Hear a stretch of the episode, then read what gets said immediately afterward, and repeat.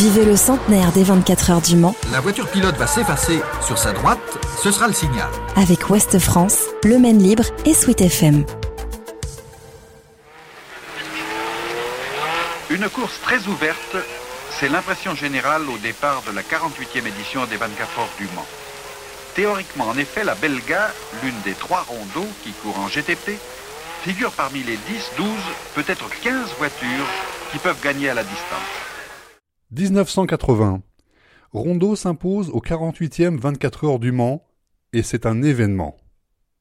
Jean-Pierre Jossot, 43 ans, Jean Rondeau, 34 ans, ils ont tout pour plaire. Jossot qui signe sa deuxième victoire en deux ans, Rondeau qui est à la fois constructeur, pilote et manceau.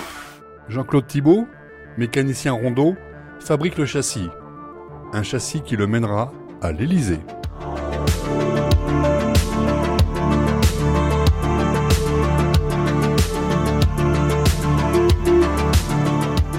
Ronan Lemonnier, journaliste au Maine Libre, et je vous emmène dans l'histoire d'un jour aux 24 heures du Mans.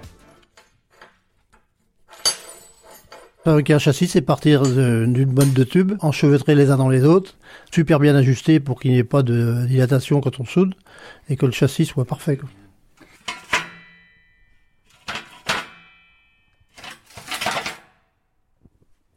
Et c'est ce qui tient la voiture sur la piste. Je fabriquais les châssis des rondeaux, et je faisais la mécanique en même temps sur la piste. J'allais commencer en 76 avec les Isaltera. J'ai fait tous les, les châssis des voitures 79, 80.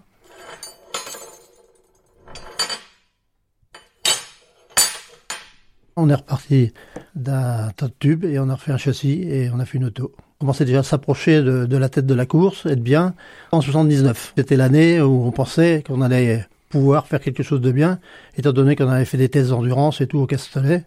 Donc on avait une voiture qui était fiable, donc on pouvait se battre pour la victoire.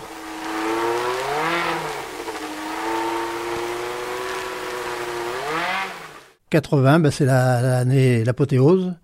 Euh, faire deux voitures, trois voitures au départ, deux, deux sur le podium, premier et troisième. C'était vraiment euh, une aventure formidable.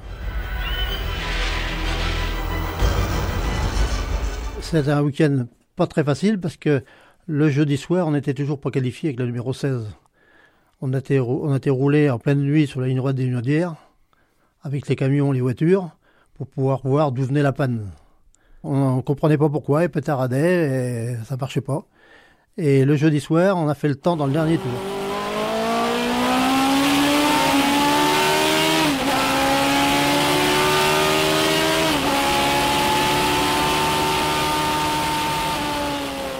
C'est une ambiance un peu stressante parce que la course arrive, faut tout préparer, faut pas toujours évident parce qu'il faut rien oublier, faut faut que tout soit bien cadré pour que ça parce que c'est pas le tout d'aller vite sur la piste, faut que ça soit vite fait aussi dans les stands. Donc faut que tout soit structuré comme il faut. Et tout est bien structuré comme il faut. Le dimanche 15 juin 1980, Jean Rondeau et Jean-Pierre Jossot montent sur la première marche du podium. C'est plus ou moins une surprise, on y croyait. Mais battre Porsche, c'est Porsche. Donc, euh, mais au fil de la course, on s'est aperçu qu'on pouvait être devant et puis on a toujours été devant. Et par contre, euh, l'arrivée était un peu pénible. On n'a jamais vu les heures aussi longues. Parce que Jean a fait un tête à queue euh, dans le Dunlop, euh, Jean-Pierre Jossot aussi, la voiture ne redémarrait plus. Et la Porsche qui revenait derrière, donc c'était un peu stressant. On n'a jamais vu les heures aussi longues. Les deux dernières heures, c'était les plus pénibles de notre vie. On avait un problème de démarreur. Donc il fallait, normalement, dans les stands, on mettait de l'eau dessus pour pouvoir repartir.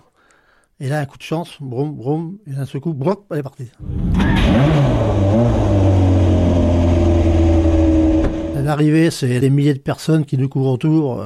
C'était un- inimaginable, inimaginable.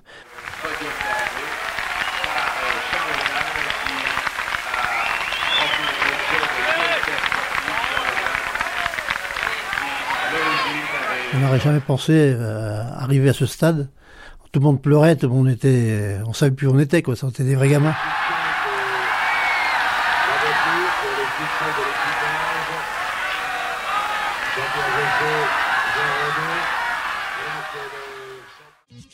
Jean Rondeau se retrouvera sur le plateau des actualités de TF1.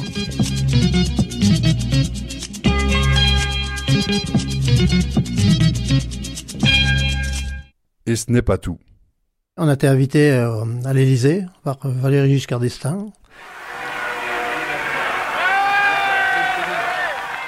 On a bu une bonne bouteille de Veuve Clicquot et on a parlé un peu de la course. C'était grandiose. C'était une surprise parce que nous, on ne s'y attendait pas du tout d'être invité à l'Élysée. C'est quand on arrivé au matin pour travailler, genre, on travaille pas aujourd'hui, on monte à Paris, on va à l'Élysée. Alors, costume, cravate et tout, quoi. Mais c'était, on était des vrais gamins, quoi. 43 ans après, 23 autres éditions des 24 heures du Mans et 18 Dakar plus tard, le souvenir de 1980 reste toujours en haut du podium. Pour moi, c'est un souvenir inoubliable. À l'époque de maintenant, on ne pourrait plus faire ça. C'est plus possible. Faire une auto, euh, une équipe de 7 copains, euh, faire une voiture, euh, c'est inimaginable. Inimaginable. Maintenant, il faut beaucoup d'argent. Et on travaillait 24 heures sur 24, on était payé un salaire de misère, mais c'était la passion avant tout. La passion. Pour moi, c'est la plus belle expérience de ma vie. Et s'il fallait recommencer, je recommencerais. Le centenaire des 24 heures du Mans avec Ouest France, Le Maine Libre et Sweet FM.